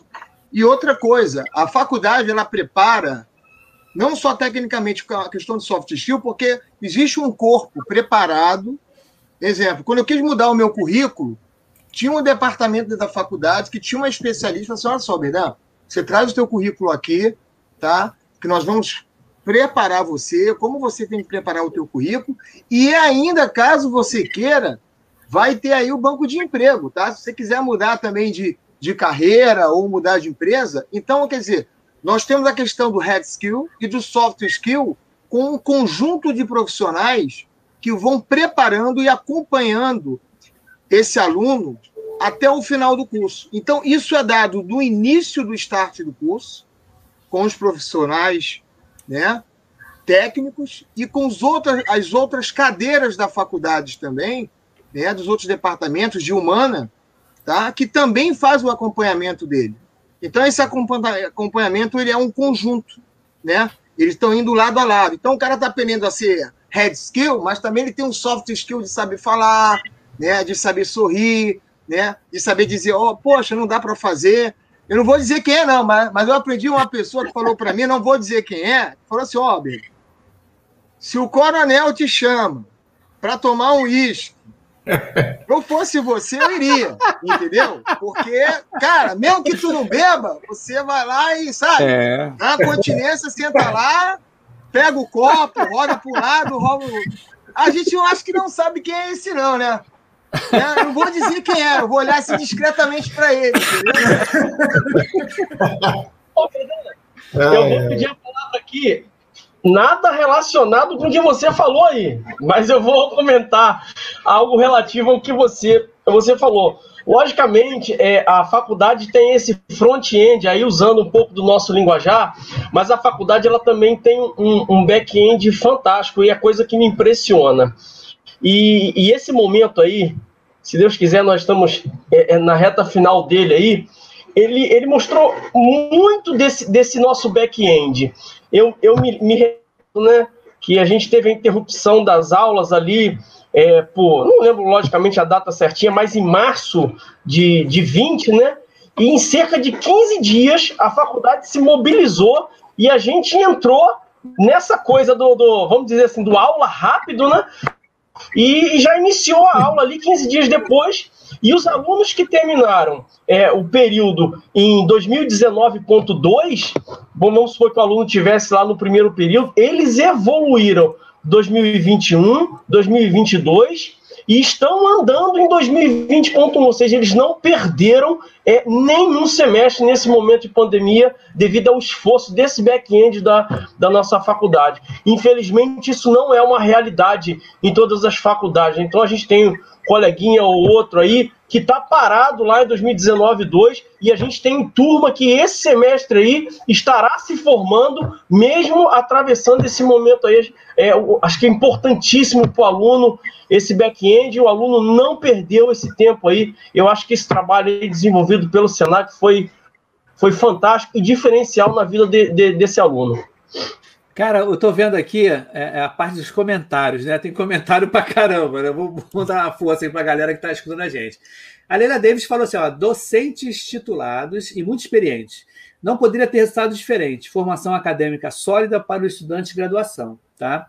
E temos aqui um amigão meu aqui, o Sérgio Inácio. É interessantíssimo que ele lançou um produto baseado no episódio que eu fiz aqui no Pipoca Ágil. Ele tinha uma dor que ele é contador, e entrou a pandemia e o gerenciamento dele do, do trabalho de Excel, com, a, com o escritório dele, não estava indo bem. Então ele sacou, cara, tem que fazer um sistema, entre aspas, né, com que eu gerencie isso tudo. E ele vendo um episódio do Hélio Costa, tá, o professor lá de Portugal, falando sobre uma metodologia, uma, um framework que ele lançou chamado Flex, tá? com KS, em que tem gerenciamento de tradicional com ágil. Ele vendo esse episódio, o nosso amigo Sérgio Inácio, ele mandou o WhatsApp para mim, Ibson, pelo, pelo que vocês estão falando aí, eu, eu, estou eu estou fazendo um produto que faz uma gestão de processo, que é muito parecido, tanto processo ágil como processo cascata. E ele lançou esse produto aqui que chama Hebron. Tá? Então, eu tenho que falar dele, porque é um cara sensacional, um cara, poxa, cara que a gente ficou, criou-se uma amizade, a gente não se conhece presencialmente, foi uma amizade de comentário aqui, que eu acho que o, um grande barato todo que a gente tem do podcast, né, voltado para o vídeo, é, essas lives, é a interação com o público. Logo depois desse comentário tem um comentário do Johnny, né? O nome dele é diferente, Eduardo Villacicencio Tafua. As aulas no Senac são muito boas e focadas na prática. Pô, é Queria mandar um abraço aí para o professor Jones, né? E ao meu amigo aí de turma também, que está aí, o Gabriel, né? Mandar um abraço aí para ele, Gabriel Barroso. Tá? E o professor Jones aí também. Professor Jones, né? Gabriel, né? sempre, sempre companheiro, né? Isso. Ah, que tem mais gente aqui, é o Silva Alves. Pessoal, parabéns para a live. Tudo que vocês falaram realmente é o que está ocorrendo no mercado. Atuo como GP de TI em uma operadora. O Manifesto Age realmente é um choque de realidade, cara. E é verdade, cara. Ó, mais comentário aqui. Eber Santana, grandes professores, grandes profissionais. Isso é muito bacana. Olha o Juan Machado, Guilherme Neves não para, ele estava lá, né? Com os dedinhos dele assim, né? no joystick. Eu que ele estava jogando videogame, rapaz. É, cara, largou a gente para jogar videogame, pô. Olha o Douglas Souza, Reinaldo, rei do Linux. Ficou maneiro, hein, Reinaldo? Muito legal mesmo, cara. O Anderson dando parabéns pra gente, cara. E o, e o nosso, o Silvan Alves falou assim, ó, DevOps está aí, e quem não, quem não se preparar para esse mundo ficará para trás. O time de evolução cada vez menor. Não temos como ficar trabalhando em silos. Perfeitamente. Tem que todo mundo se unir, cara. Tem que todo mundo se unir e ver. Ó, tem uma outra pessoa que é o Cíntia Reis. Boa noite. O Gabriel Barroso, ó, só gente aí, boa. Eita, saudade. Grande abraço. Abração, Gabriel. Saudade. Abraço aí, Gabriel. Ah, muito legal. Esse é né? é outro ex-aluno nosso aí. Ah, o Guilherme Carvalho, boa noite a todos. E tem pergunta também, Guilherme Carvalho. Ó. o Gabriel é um bom exemplo. O Gabriel que você citou aí, ele ah. tirou algumas certificações em Linux fazendo pela faculdade. Pô, o, maneiro, o Gabriel, o Gabriel. Barroso da Penha. E tem aqui o Guilherme Carvalho. O ágil trouxe um compromisso maior aos profissionais envolvidos, visto que todos ficam envolvidos de forma contínua. Aproveito para deixar um forte abraço ao Berdan cara fora da curva. Pô, muito bacana isso. Pô, cara, obrigado aí, Guilherme. Um abraço, meu amigo. a Leila David, David falou assim: ó, núcleo de carreiras e bancos de oportunidades à disposição dos alunos até o segundo ano após a conclusão, sem nenhum custo, custo para alunos e regressos, né? Regressos, né? E, cara, tem muita coisa aqui, cara. O pessoal está comentando direto, cara. É muito bom isso. Ó, o Gabriel Barroso demais. Bom demais ver meus professores e o Bedan, que se formou comigo em 2019. Grande abraço, Gabriel Barroso aqui. Eita, saudade de todos. Isso é verdade, né, cara? A gente fica saudade foram eles, foram eles dois que fizeram o coordenador anterior, que era o ah. Viana, chorar numa homenagem que eles fizeram para o Viana, cara. Eles são, são fantásticos, esses caras. Ah, eu, sou prova, eu sou prova que eu estava em sala de aula nesse dia. Eu estava dando aula nesse dia. Eu lembro até do evento, tem até foto desse evento tudo aí. Que legal, isso aí, né? Isso aí. A Leila, Gabriel Barroso é, o, é, mais um dos cases de sucesso do curso de redes. Pô, muito bacana isso. O que é legal, o Vitor, a parada, ou é todo mundo aqui, né? O que é legal na live é isso. Você vê o reconhecimento, feedback. Porque, gente, a gente estava conversando antes aqui, cara, como é que vai ser isso? Como é que as pessoas vão ver, né? Como é que a gente estava ansioso para saber se vinha pergunta difícil, não pergunta, só pergunta mole, que vocês escreveram embaixada pessoal, tudo molinho, né? Aí a galera. que às vezes é uma pergunta cabeluda, né? E quem vai responder, né? Mas o, o Ibson, sabe o que eu acho interessante? É, alguns pontos de cada um dos professores foram muito inovadores em determinados momentos dentro da universidade.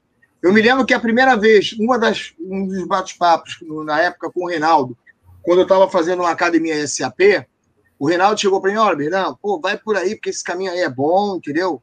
E eu estou começando a falar em Fiore, eu nem sabia o que, que era Fiore, e depois de um tempo o negócio explodiu, é a sensação do momento, SAP mudou. Então, cada um deles, cada um de cada um professor desse sempre tocou um item que naquele momento a gente tinha aquele entendimento, mas logo depois aquilo virou uma explosão. Então esses temas inovadores que sempre eles trazem, né, de fora da universidade, da própria faculdade, pelas experiências que eles têm para dentro, dá sempre um insight. E esse insight, o um negócio, momento, sempre a gente se recorda, caramba, pô, Caramba, o Reinaldo falou isso em 2000 e pouco, e agora o pessoal está correndo atrás no Fiore. Ah, o Marcelo falou em Git, GitHub, pô, o professor Bruno, entendeu? Então, tipo assim, Reinaldo, Isaac, então cada um, em cada momento, sempre trazia alguma coisa nova, e que naquele momento a gente escutava, e hoje estamos se deparando com isso no mercado, que para nós é, se tornou mais uma realidade, entendeu? Eu acho interessante frisar isso. Eu quero que você me represente nos próximos eventos, Bernardo. Não preciso falar mais nada, Pô, Trouxe pessoal, até a prova poxa. física, né? Trouxe até o documento, né? Dizendo do, tá aqui, do ó, tá aqui, aqui, A minha nota que eu tirei, ó. Aqui, ó. Bacana, mas tem que ser assim mesmo, sabe?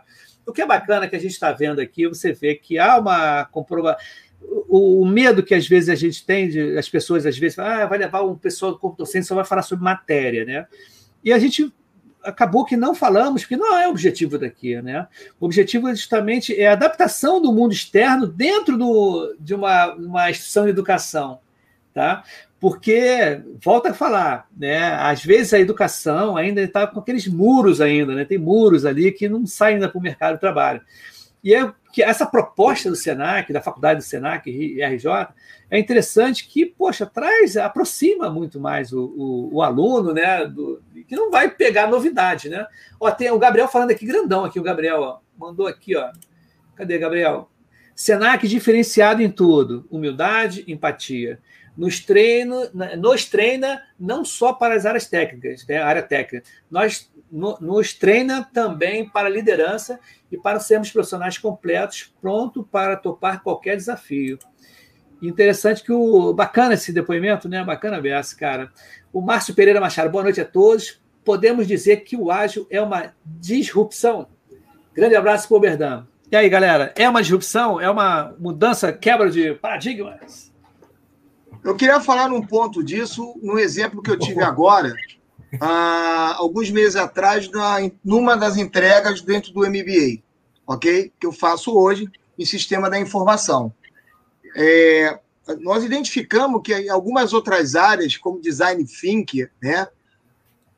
Hoje, com entregáveis, de você criar a prototipação de protótipos entregáveis, mostrar para o usuário o que ele vai ver, junto com, com a própria metodologia ágil, junto com a própria SAP, com o Activate, você mostra que realmente é, houve uma, realmente uma quebra. Então, aqueles longos períodos que tínhamos, né? E, ah, vamos ver como ficou no final do desenvolvimento. Ih, não tá legal. Agora não. Eu tenho exemplos aí, baseados aí em cases, de implementações né, de RPs em três meses. Por quê? Porque hoje você tem hoje uma nuvem, tem rapid scales. Então, eu acho que realmente houve uma mudança de paradigma, né? Como todos os professores falaram, todas as áreas são colocadas nessa mudança e foram totalmente testados. Não existe infraestrutura se não tiver lá o roteador, lá o switch, se não tiver o meu servidor, se não tiver, não tiver minha camada de sistema operacional, se não tiver o meu o rapaz lá do desenvolvimento de projeto. Então, eu acho que é importante frisar que mesmo saindo, né, do, do após a, a minha formatura, todas essas qualificações, aonde eu passo, dentro até um próprio MBA, eu sempre vou lá na minha caixinha do Senac, opa, peguei isso aqui do Bruno, opa, peguei isso aqui do Reinaldo, opa, peguei isso aqui do Roberto, opa, peguei isso aqui do Marcelo, do Isaac, do, entendeu? De todos os professores. Então, sempre um pouquinho, o Senac, em qualquer lugar, lugar que eu esteja, né? Ele sempre eu abro uma caixinha, um container, vamos dizer assim, um empacotamento ali daquelas informações e trago para executar no momento que eu preciso, entendeu? Olha, o, o que, que é. Oi, pode falar. Pode Não, falar. Eu queria comentar, aproveitar aí na pergunta, Sim, da, questão da disrupção, né? Porque é, é, engraçado, né? Porque quando a gente, por exemplo, eu dou aula de Linux também, né? Tem vários alunos aí, o Berdan, o Gabriel e tal. E, e, quando a gente falava, por exemplo, de script em Linux, lá atrás, as pessoas falavam assim: pô, mas pô, eu, eu não sou programador, eu não sou isso, pá, mas por que, que eu vou aprender isso, tal, não sei o quê. Agora você já vê o contrário. As pessoas pedem, porque elas, elas, elas perceberam que o mercado mudou e que elas precisam entender aquilo para exatamente poder é, fazer várias atividades de automação e tudo mais. E aí até puxa a, a questão, até para o Bruno comentar a questão de Python, né? Que é, o, o Bruno, por exemplo, é, aplica, dá aula de Python. De repente, dá uma palavrinha aí, Bruno, sobre Python também. Não, é, cada vez mais a gente fala sobre código e infraestrutura, né? Isso daí é uma coisa que antigamente era mito, era a barreira, tinha um muro, né? E agora esse muro já não existe mais. Aí que quebrou o muro, agora é Code Pipeline, é, to, tanto, todos os grandes vendors têm né, os seus pipelines voltados para código, trabalhando com microserviço, trabalhando com ferramentas super né, de integração contínua, de deploy contínuo. Então, assim, a gente precisa né, tá mergulhado na, na, codificação e os alunos pedem muito isso, né? A questão no, no, início, né? Acho que deve ter um pessoal aí pensando aí no gato subiu no telhado. Quem fez matéria comigo vai, vai lembrar disso, né? A gente faz, trabalhava com lógica, com algoritmo, e depois a gente começou a trabalhar com processo de automação, com pipeline, né, de é, automação de tarefas rotineiras. E não só isso, de pensar em todo o fluxo né, de, é, de, de deploy junto com o pessoal de desenvolvimento. Então, assim, é, eu acho que nesse aspecto é uma, é uma disrupção, né? E acho que teve uma pergunta aí no início que o pessoal falou assim: ah, será que a gente vai ter um, uma carreira nova aí? Talvez seria até um curso novo, né? Um curso que é, que é essa fusão né, né, do, do DevOps, essa cultura enraizada né? Então, o pessoal de ADS, né, que a gente tem lá também desenvolvimento de sistema, junto com o pessoal de redes, então todo mundo trocando, fazendo projeto integrador junto. Eu acho que tem tudo aí para dar certo. É, eu, eu queria comentar também. Olha o telhado aí, olha o Weber aí, ó. É. Eu, eu queria comentar também. É, o Wilson está sem, tá sem microfone. Você está falando alguma coisa, não, né? É. Opa, opa, vai, vai, vai, pode ir, pode ir. É sobre a pergunta mesmo, sobre a disrupção, né? Eu queria pegar um, um, uma outra visão, quer dizer, a gente está hoje num, numa realidade, num mundo, né, muito imediatista, né? Eu não sei se, se o ágil criou isso, mas o ágil é essencial, porque você imagina, se você ficar esperando uma aplicação de banco, do Itaú, ou de qualquer coisa, um ano para entrar, os seis meses, né? Você hoje, você manda uma mensagem, e, aí eu, uma, eu, eu falo, falo para meus alunos quando eu dou aula também, né? que eu antigamente eu saía à noite, minha mãe nem sabia onde eu ia e que hora que eu ia chegar, né?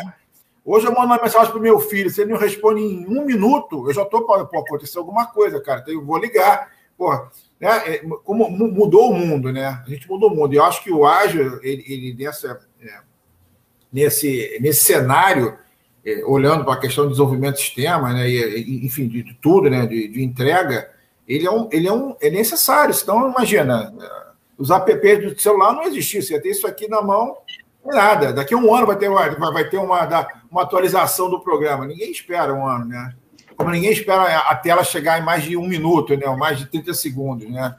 Então a gente está eh, numa, numa fase de muito imediatista né, da nossa vida, do dia a dia. E eu acho que o ágil se encaixa bem nessa. Quando você olha para a parte de entrega de soluções, né? E eu falo entrega porque eu, eu estou vendo o DevOps ou DevSecOps como, como um pipeline inteiro, né, como uma coisa só. E, ele é essencial, na verdade, né? Ele é essencial, senão a gente não ia conseguir estar onde está hoje. Né? Não, é, eu queria dar um, uma colocação que eu acho que, e escutei também isso dentro da faculdade, né? Eu acho que o modelo hoje da indústria 4.0, ela traz em si, ela, ela acaba englobando tudo isso de uma determinada forma, né? Porque a computação em nuvem, o objetivo de de você melhorar a tua produtividade, né? Hoje você tem inteligência é, IoT, você tem inteligência artificial, né? Então acho que determinados silos, machine learning, né? Então acho que as empresas, as grandes empresas, elas se prepararam para isso, começaram a desenvolver outros ambientes e, e, gente, eu digo o seguinte: aquela pessoa que, que mesmo que saiu dali de infraestrutura on-premise, mesmo ele indo lá para a camada do pessoal da nuvem, eles, esse conhecimento sempre ele vai ser válido. Então, eu acho que você acaba juntando né, um conhecimento que você tem on-premise, que você tem hoje nuvem, alguns conceitos podem mudar. E quero lembrar, eu acho que o professor Bruno lembra no meu projeto 3, é, eu levei duas máquinas de um projeto que onde eu juntei as competências dos professores. Então era um negócio meio louco, porque a gente, a gente queria promover algo para. É... Botei para ralar, né, Alberto? Hã? Botei para ralar lá no projeto. Sim, e a gente queria impressionar os coordenadores e o professor. Então eu, eu veio duas máquinas na época, né? Conversei com o pessoal, cara, a gente tem que fazer um negócio fora da caixa. Vamos fazer um negócio que pegue Linux, rodando Linux com SQL, e o cara, na hora, perguntar: Isso aqui você acha que isso aqui é o Windows ou é Linux? Ele não saber. Né? E na hora que, na época, que eu me lembro que quando eu apresentei isso né, né para o professor Bruno, né, era container rodando de um lado, o ícone via web, aí o cara clicava e ia lá no container. Então, eu acho que isso é legal, entendeu? Eu fico assim, feliz de falar algo que foi colocado em 2019, né? E hoje é uma realidade. algo que foi feito numa sala de aula, né, de eu ter um ambiente on-premise e o meu outro notebook fazendo uma referência de uma nuvem, que naquele momento poderia ser um Azure, um AWS, né? Então, o projeto prático faz você ter essa sensação, né? E essa sensibilidade de fazer e executar. Eu só queria, porque isso me lembrou, tá? É bem legal aqui. A gente estava conversando, gente, para quem está escutando a gente, vendo a gente aqui no YouTube, Facebook, né? E a gente tem aqui um, um, chat particular, né? Que a gente, e nas reuniões agora é WhatsApp, né? Tá reunião e tu tá né, no WhatsApp falando da reunião, né? Eu falei de tal, aí fala isso, fala aquilo. E a gente também tem aqui nesse, nesse evento aqui que a gente está tendo agora, tem o WhatsApp privado aqui, a gente está se comunicando, né? Porque a parada é o seguinte, gente, vamos fazer o seguinte aqui. Sabe como é que é, né? Todo mundo aqui é professor, que eu também fui professor durante 10 anos, né? Eu dei aula de biologia no pré-vestibular, né? E também gosto de falar pra caramba. Então é todo mundo gosta de falar aqui. Aí o Roberto tá assim, gente, sabe como é que é? Professor gosta de falar. Eu falei, é, realmente. Então a parada vai ser o seguinte, ó. A gente tem que fazer uma segunda, terceira ou quarta parte aqui. Tá? Eu achei que a gente ia ter só uma hora, pelo que você tinha falado. É, mas eu tô gostando, tá mal barato, cara. Tá muito legal pra cacete, cara. Acho que, eu acho que o tema é muito bacana e eu acho que aprofunda. E a gente vê esse tema, ele sendo bem aceito, né? Pelo pessoal comentando. Tá? Isso é muito importante. Por isso que eu tenho que deixar rolar. Tá? Eu não pude chegar, olha, gente, 50 minutos vão embora. Não, poxa, tem gente aqui comentando a beça, eu acho bacana, eu acho que é uma energia boa. E o feedback é uma coisa muito bacana, porque a gente é, se orgulha do feedback, a gente se aprimora no feedback, né?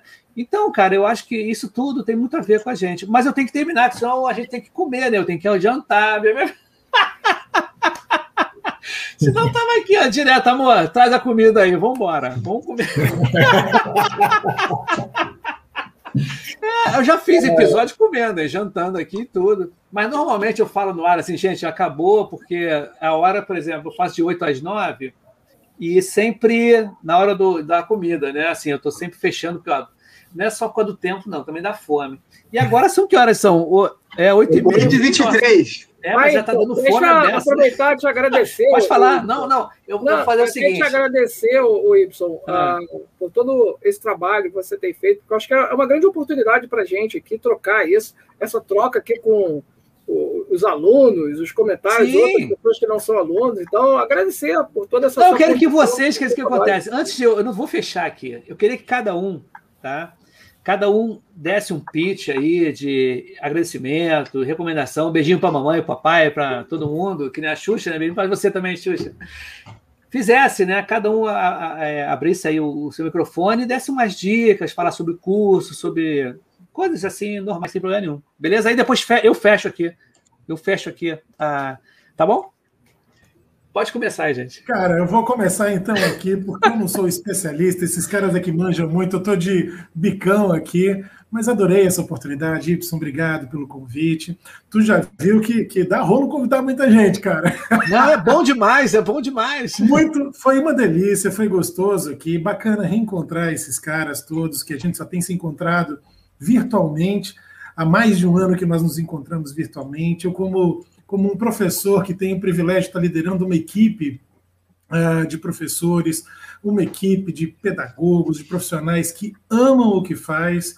Uh, fico contente de rever essas pessoas, porque tenho mesmo uma saudade muito grande dos encontros presenciais. O Oberdan não é um cara tão querido só por essa figura que você pôde ver aqui conhecer. Nós convivemos durante muito tempo, não só nos momentos bons, mas em momentos difíceis, desafiadores e tudo mais. E esse último ano foi um ano muito desafiador para todos nós. E para mim, como gestor, foi um ano de muito aprendizado, porque eu nunca fui um gestor de contar o tempo que as pessoas estão cumprindo sua atividade, tal como você comentou aqui, que algumas empresas estavam com dificuldade. E durante o período em que nós uh, vivemos essa transição por conta da pandemia, cara, eu só tenho orgulho e agradecimento, gratidão pela minha equipe inteira esses professores são incríveis, não é à toa que o Oberdan é tão apaixonado por cada um deles. Então, quero deixar registrado aqui meu agradecimento para eles em nome de toda, toda a equipe da faculdade. É um orgulho liderar um grupo de gente tão talentosa e comprometida assim. Obrigado, cara, obrigado. As portas estão abertas para você. Quando a gente tiver condições de fazer um encontro presencial, tu vai fazer uma transmissão da faculdade. Não, Beijinho, vai ter, vai ter, com certeza. Obrigado com certeza, aí, cara, obrigado. Vai, Roberto, conta aí pra gente, Roberto. Opa, vamos lá. É, não, o que eu, assim, complementando o que o Vitor comentou, né? É, quem for para a faculdade vai contar esses professores do jeito que eles estão apresentados aqui. Aqui não é nenhuma. A gente, a gente não fez aula de atuação, eles são exatamente o, o, o que estão aparecendo aqui. Eu não sei se é bom ou se é ruim, mas são eles são bonitos assim mesmo. São é, feios, são... eles são feios, são feios. São, é, feios, é, são feios, feios, Os caras são talentosos, beleza não é nosso forte. Não, mas são professores muito dedicados, muito queridos, né? Você vê é, o Berdan aqui, mas a gente, pelos comentários, a gente, a gente tem um carinho muito especial por todos vocês que já passaram e, e os que vão passar. A gente considera, assim, é, parte da família, todos eles são. A gente fica muito emocionado. Quando a gente podia fazer a, a, as, as formaturas né, presenciais, né? várias vezes, Vitor, eu, o pessoal chora, a gente chora porque a gente fica emocionado, né? Porque a gente sabe que o esforço que eles têm de estudar à noite, de trabalhar durante o dia estudar à noite é muito grande, né? E, enfim, é, eu só queria complementar dizendo que realmente os professores aqui são, é, é isso aqui mesmo, são esses e tem um, tantos outros lá, todos eles fazem parte do, de uma grande família. Por isso que a gente, eu acho que a gente dá muito certo por causa disso também na faculdade, né? Vai lá, Reinaldo, vai lá, Reinaldo. Diga aí. O microfone está fechado. Opa, agradecer aí a, a, oportunidade de estar aqui falando para todos. É, é, um prazer reencontrar. Alguns alunos a gente tem contato frequente, até bastante frequente. O, o Berdan, então, nem se fala, né, o? Que a gente ultimamente já se falou nas últimas semanas, é, não está no gibi, né? Como a gente brinca, né? Mas, assim, eu acho que é, é um prazer, é um prazer realmente reencontrar todo, todos os alunos. O que o Roberto falou, é, o Senac é uma grande família. É, quando termina a, a, graduação, a gente continua tendo contato, até porque passam a ser profissionais né, de mercado. Na grande maioria das vezes, antes de terminar a faculdade, eles já estão trabalhando, então já são nossos colegas de, de, de profissão, no fundo, no fundo, antes mesmo de terminar a faculdade. Então, é, assim, nós somos simplesmente representantes aqui de vários outros professores tá? professores é, extremamente experientes, qualificados, como o Roberto falou, a grande maioria dos professores, eu acho que, se não todos, trabalham é, no mercado de trabalho, então, assim, é, transmitem essa experiência nas suas aulas. Então, apesar de ter titulações, certificações e, e tantas coisas mais, mas são pessoas de mercado de trabalho, que falam a língua do mercado de trabalho. Isso que eu acho que é o mais importante. Então, só tenho a agradecer. Obrigado. Vai lá, Bruno. Diz aí pra gente, Bruno. É, só tenho a agradecer. Eu acho que é essa sinergia, essa energia né, que a gente trocou aqui foi ótima. Eu acho que a gente tem que fazer mais vezes. Né? O Y falou assim: ah, vamos, pode chamar a gente. Então, estamos juntos, Y. É isso aí.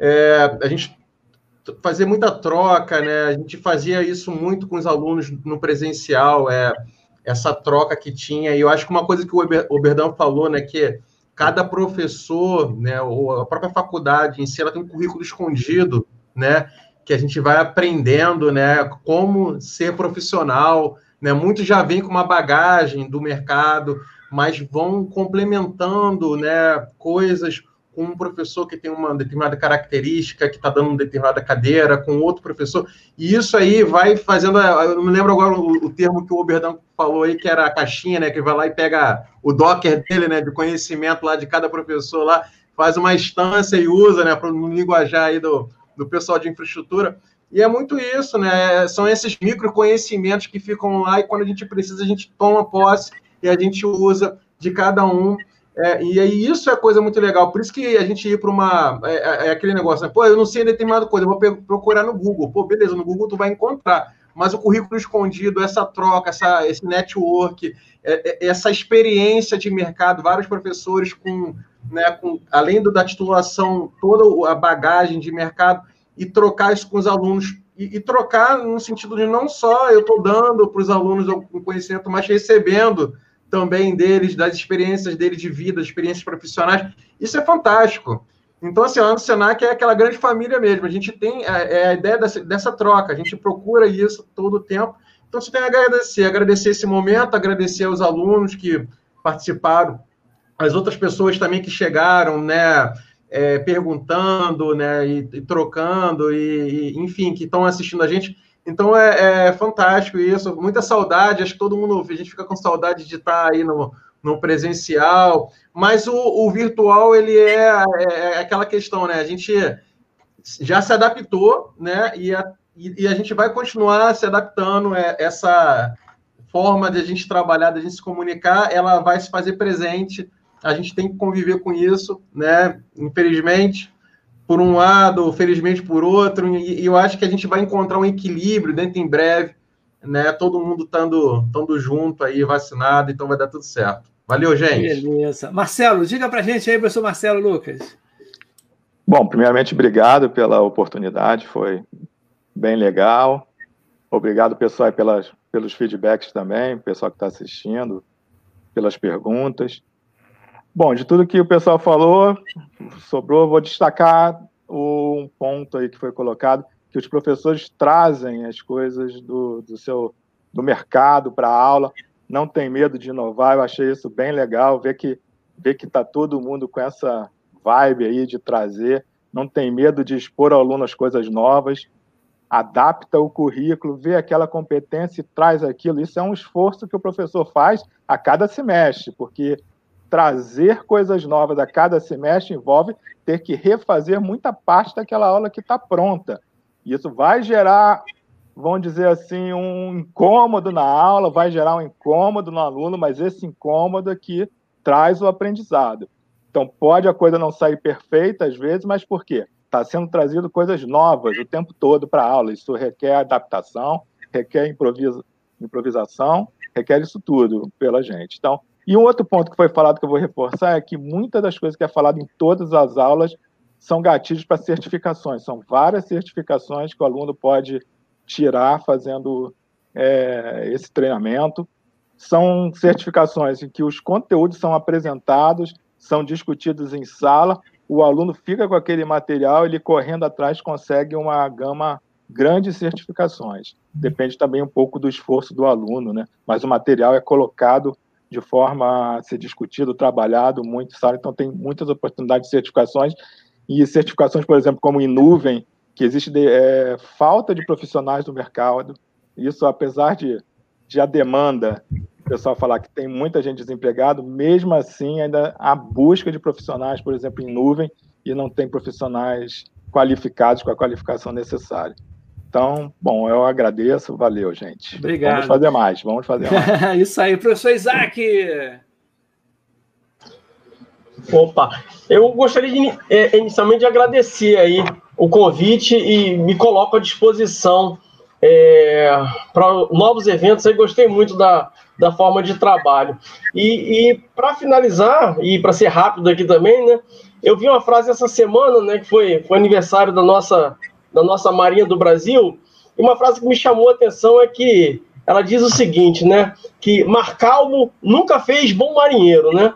E eu acho que nessa tempestade que, que a gente tem passado aí, a nossa tripulação ela se mostrou muito forte e coesa. Então acho que o time do Senac aí tem de tudo para continuar fazendo excelentes profissionais e entregar aí é, é, profissionais ao mercado como o nosso querido Oberdan, que com certeza está dando está dando show no mercado de trabalho. Então fica o meu grande abraço a todos aí, me coloco à disposição para uma, uma, nova participação.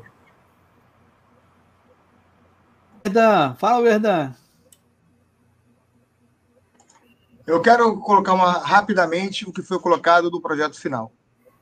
Quero primeiramente agradecer a Deus pelo, inter, pelo seu intermédio que colocou vidas que participaram diretamente nesse momento muito importante da minha vida. Professor, sua importância com seus ensinamentos serão eternizados pela vida, forjando novos profissionais que aprenderam muito além dos conceitos de currículo. Tivemos aprendizados importantes para a vida, saber superar os obstáculos que a nossa profissão nos trará a cada missão. Vai, vai muito mais além de um professor, um mestre. Esse é o verdadeiro mestre, aquele que desperta admiração, como também despertar no novo discípulo um verdadeiro saber. Essa é a minha mensagem para todos vocês. tá?